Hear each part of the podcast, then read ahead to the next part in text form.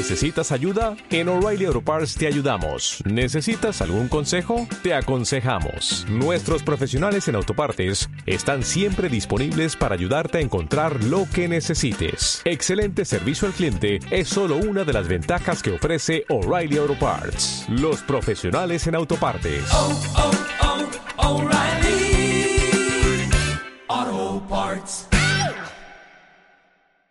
Durante el siglo XVI, los puritanos quisieron regresar a un culto más puro, a una alabanza más pura y a una vida de práctica cristiana más pura. Uno de los dichos puritanos más importantes fue este. Las buenas obras son una cosa tal que no se puede ser salvo por ellas, pero tampoco sin ellas. ¿Qué quiere decir que sin santidad nadie verá al Señor? Este es el quinto episodio podcast de Semilla Bíblica y comenzamos ahora. Bienvenidos a Semilla Bíblica, el podcast, producido por Juan Pablo Martínez. En medio de la cultura relativista, existencialista y posmoderna de nuestros días, Semilla Bíblica es el primer podcast cristiano reformado de Baja California, cuyo propósito es promover el regreso al Evangelio de la Gracia en el gozo eterno de la palabra de Dios, mediante estudios, charlas, referencias bibliográficas y meditaciones que glorifiquen al Señor. A continuación, con todos nuestros amables escuchas, el anfitrión de Semilla Bíblica, el podcast, Juan Paulo Martínez.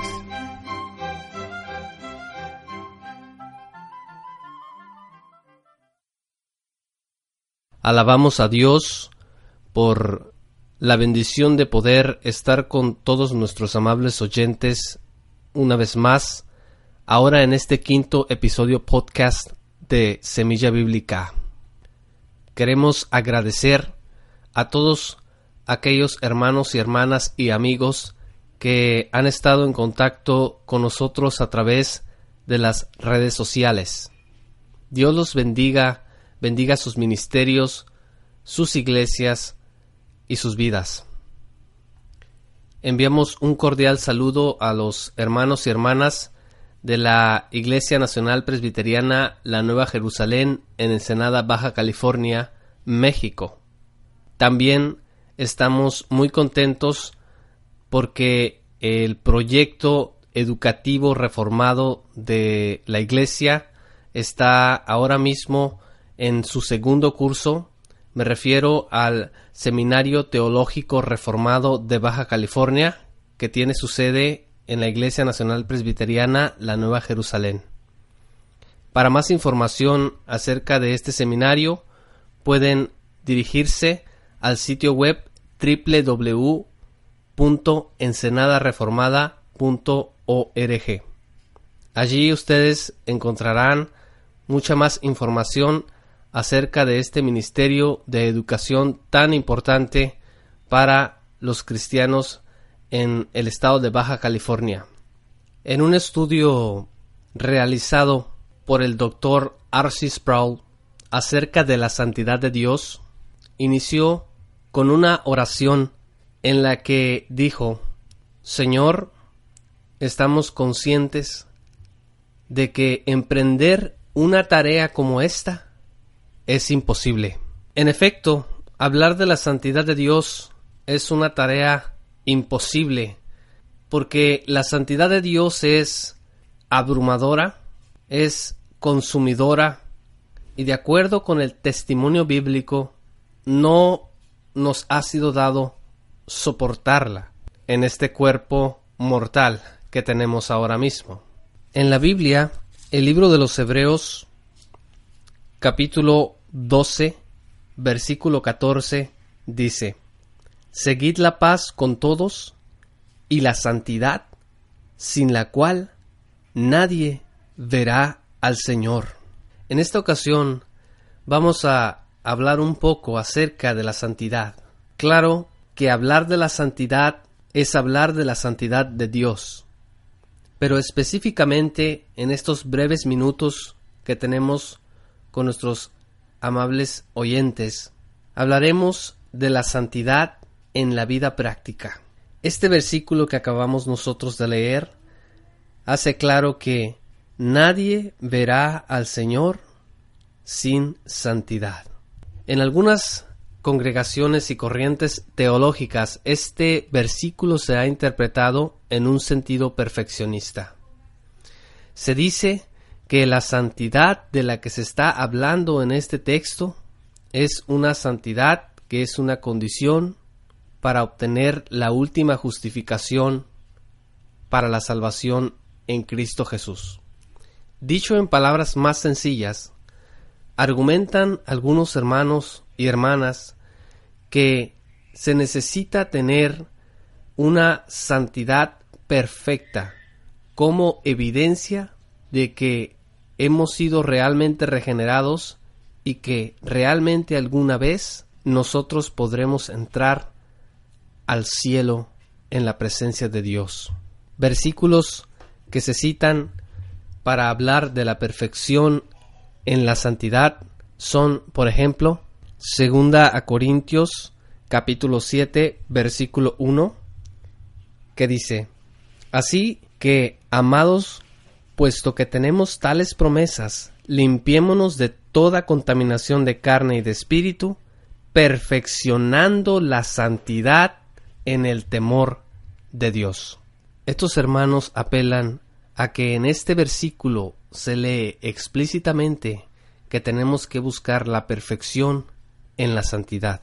También podemos ir a Primera de Juan capítulo 1 versículo 9, donde se lee Si confesamos nuestros pecados, Él es fiel y justo para perdonar nuestros pecados y limpiarnos de toda maldad.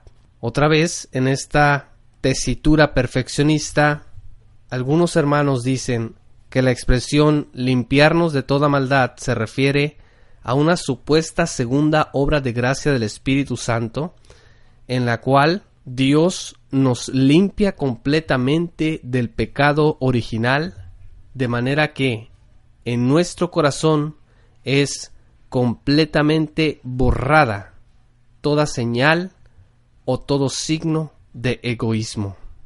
Y entonces somos hechos perfectos aquí y ahora en esta vida, supuestamente por esta gracia de Dios.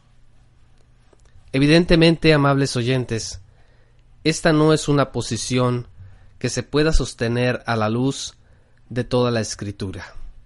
Interpretar pasajes aisladamente para tratar de probar una supuesta posibilidad de perfección en esta vida es algo que debemos evitar a como de lugar.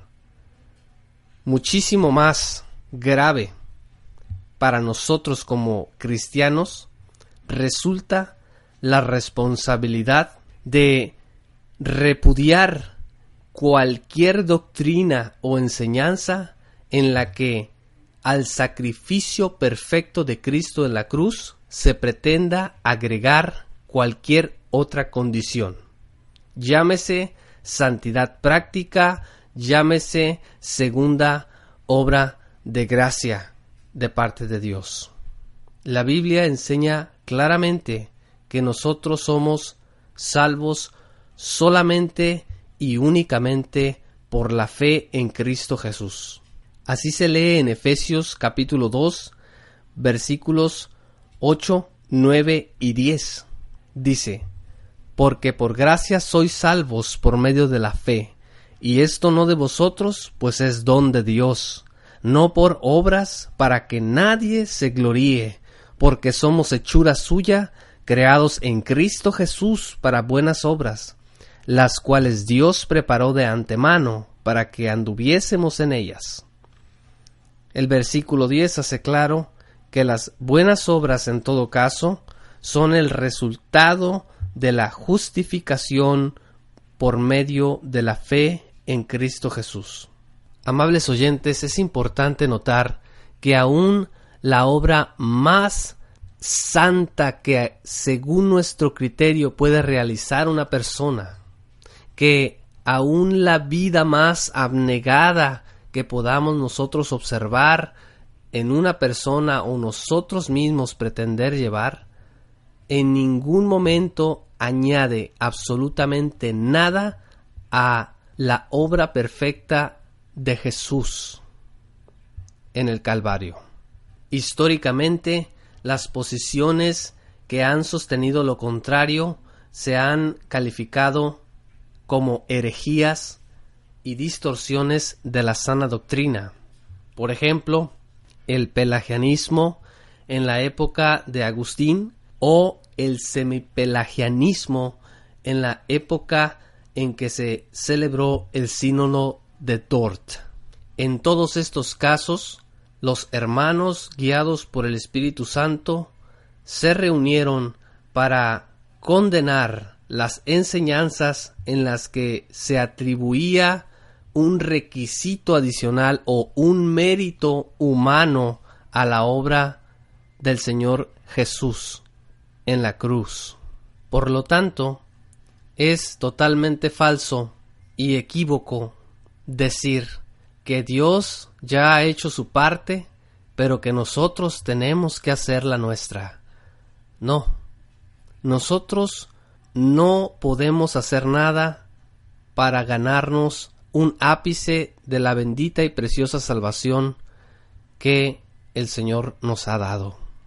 Algunos acusan a los que hablamos de esta manera de antinominianos. Un antinominiano es aquella persona que le resta todo el carácter obligatorio a la ley de Dios y que dice que ahora mismo nosotros ya no estamos bajo ninguna regla moral de ninguna naturaleza. Por lo tanto, se nos acusa particularmente a los calvinistas de que estamos invitando a las personas a pecar. Tendríamos que contestar como lo hizo el apóstol Pablo en la carta a los romanos más de una ocasión, cuando, acusándolo de la misma razón, dijo, ¿qué pues diremos? ¿Perseveraremos en el pecado para que la gracia abunde? En ninguna manera, porque los que hemos muerto al pecado, ¿cómo viviremos aún en él? ¿O no sabéis que todos los que hemos sido bautizados en Cristo Jesús, hemos sido bautizados en su muerte? Vea por favor Romanos capítulo 6, versículos 1 al 3. Y también el versículo 15 dice, ¿qué pues? ¿Pecaremos porque no estamos bajo la ley sino bajo la gracia? En ninguna manera. ¿No sabéis que si os sometéis a alguien como esclavos para obedecerle, sois esclavos de aquel a quien obedecéis, sea del pecado para muerte o sea de la obediencia para Dios?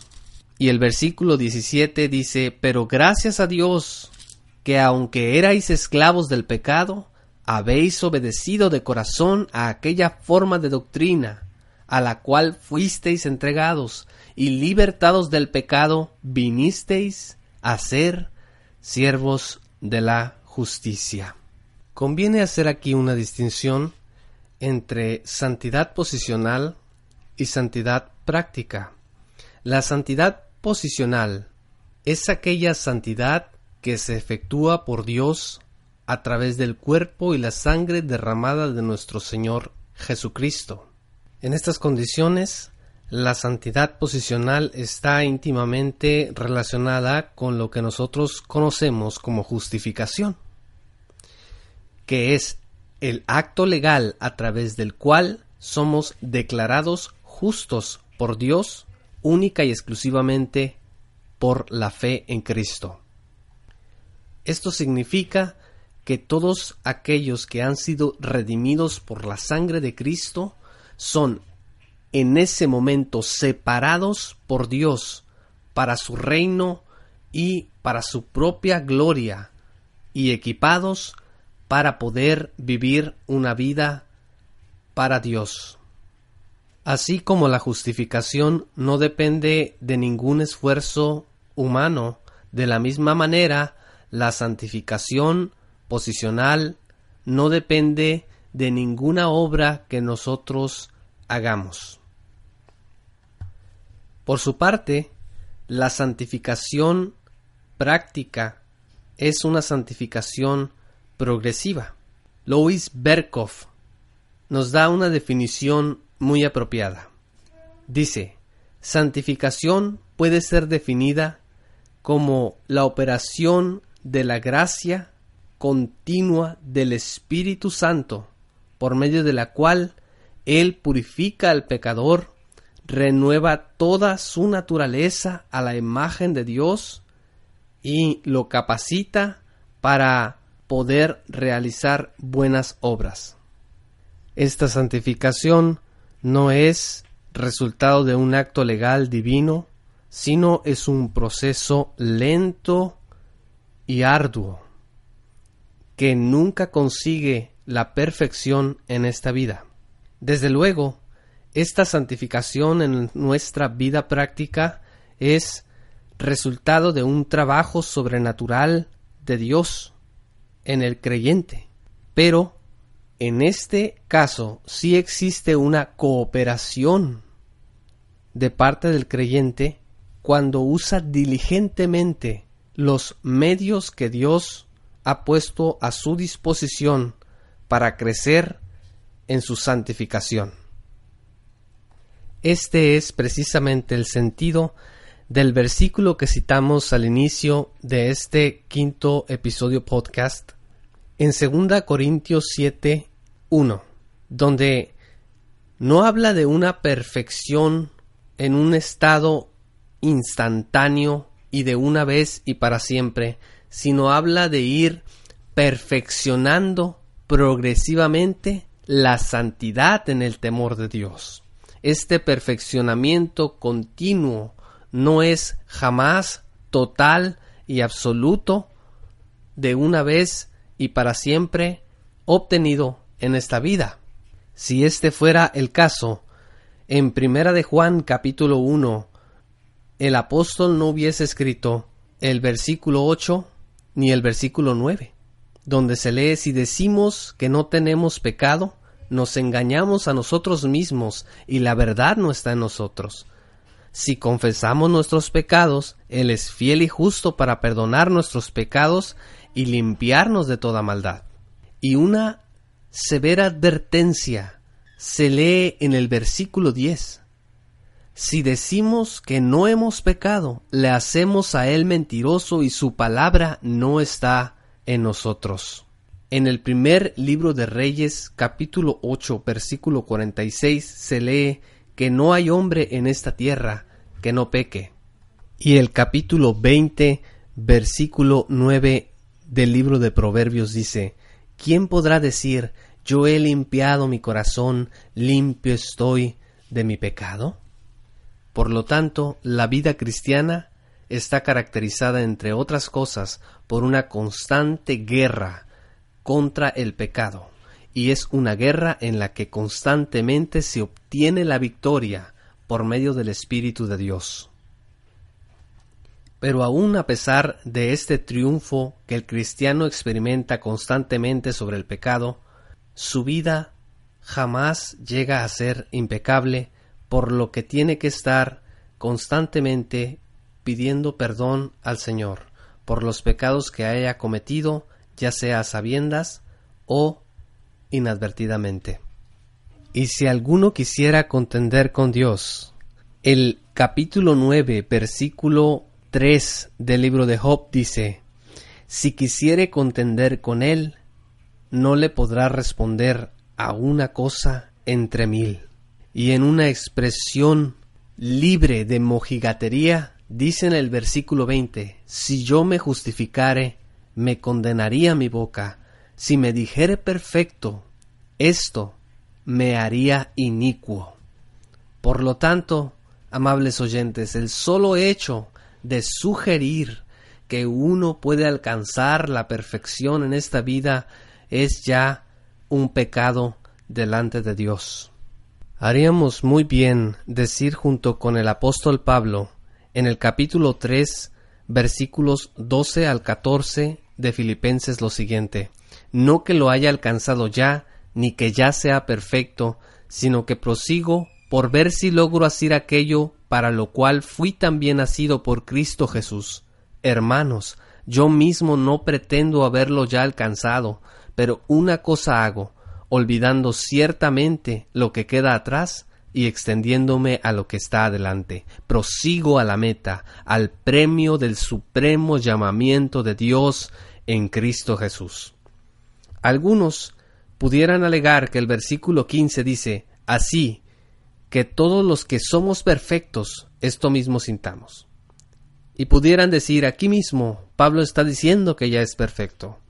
Pero si leemos el contexto y nos atendemos a lo que acabamos de escuchar antes del versículo 15, haríamos bien en concluir que el versículo 15 es una expresión sarcástica hacia aquellos dentro del judaísmo que creían que habían alcanzado la perfección.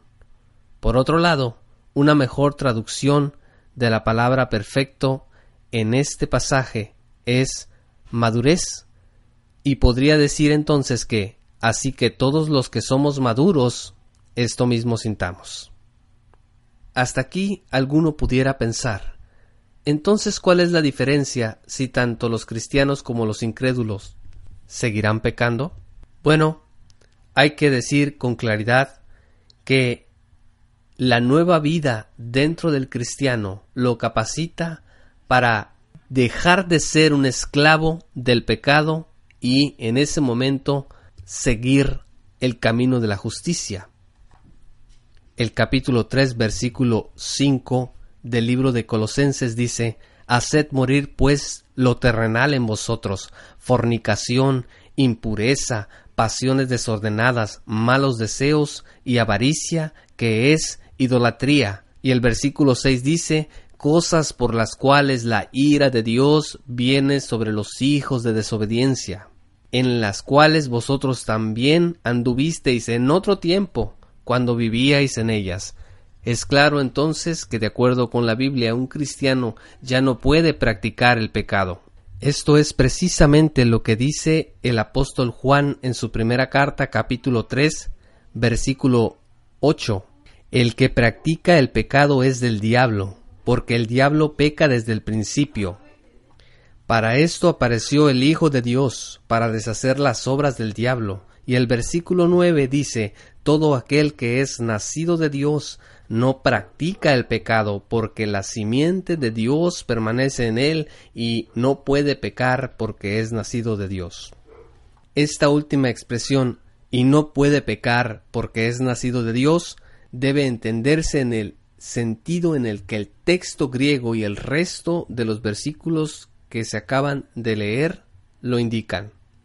Es decir, que no puede practicar el pecado porque es nacido de Dios.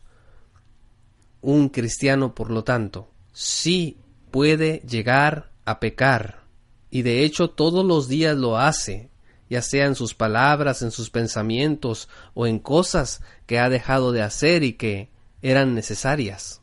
Pero cuando un cristiano peca, siente un dolor en su corazón y es redarguido por el Espíritu de Dios, e inmediatamente se arrepiente y se aleja de todas aquellas ocasiones y circunstancias en que pueda volver a pecar contra el Señor de esa manera. En cambio, un incrédulo simplemente se regocija como esclavo del pecado en aquello que ofende a Dios y no encuentra ningún motivo o razón para dejar de hacer aquello que corresponde con su deleite carnal. Cuando la Biblia dice, por lo tanto, que sin santidad nadie verá al Señor, está declarando una preciosa verdad bíblica, porque somos justificados por Dios, pero la prueba de esa justificación está precisamente en que nosotros haremos aquellas buenas obras que Dios preparó de antemano para que anduviésemos en ellas. Descansa. Si eres un verdadero cristiano, descansa en la gracia de Dios. Busca hacer siempre la voluntad de Dios, pero en la paz y en el entendimiento de que hemos sido apartados por Dios en Cristo Jesús.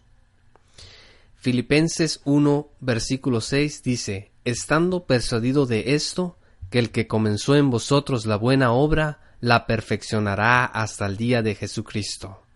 Ir a la escritura, amables oyentes, es la mejor decisión que podemos tomar en cualquier asunto de nuestra vida. Empezar por escudriñar la palabra de Dios respecto de temas como este es indispensable para tener un entendimiento sano de la santidad. Muchas gracias amables oyentes, por haber estado con nosotros en este quinto episodio podcast de Semilla Bíblica. Se despide de ustedes su amigo Juan Paulo Martínez. Esperamos que este episodio podcast haya sido de bendición para usted. Lo invitamos a escribirnos a semillabiblica.gmail.com. También lo invitamos a acceder a todas nuestras publicaciones y podcasts en nuestro sitio web www.semillabiblica.org. Recuerde descargar nuestro siguiente episodio podcast el día sábado de la próxima semana. Visítenos en Facebook y en nuestra cuenta de Twitter. Y aquel que es poderoso para guardaros sin caída y presentaros sin mancha delante de su gloria con gran alegría, al único y sabio Dios, nuestro Salvador sea gloria y majestad, imperio y potencia, ahora y por todos los siglos. Amén.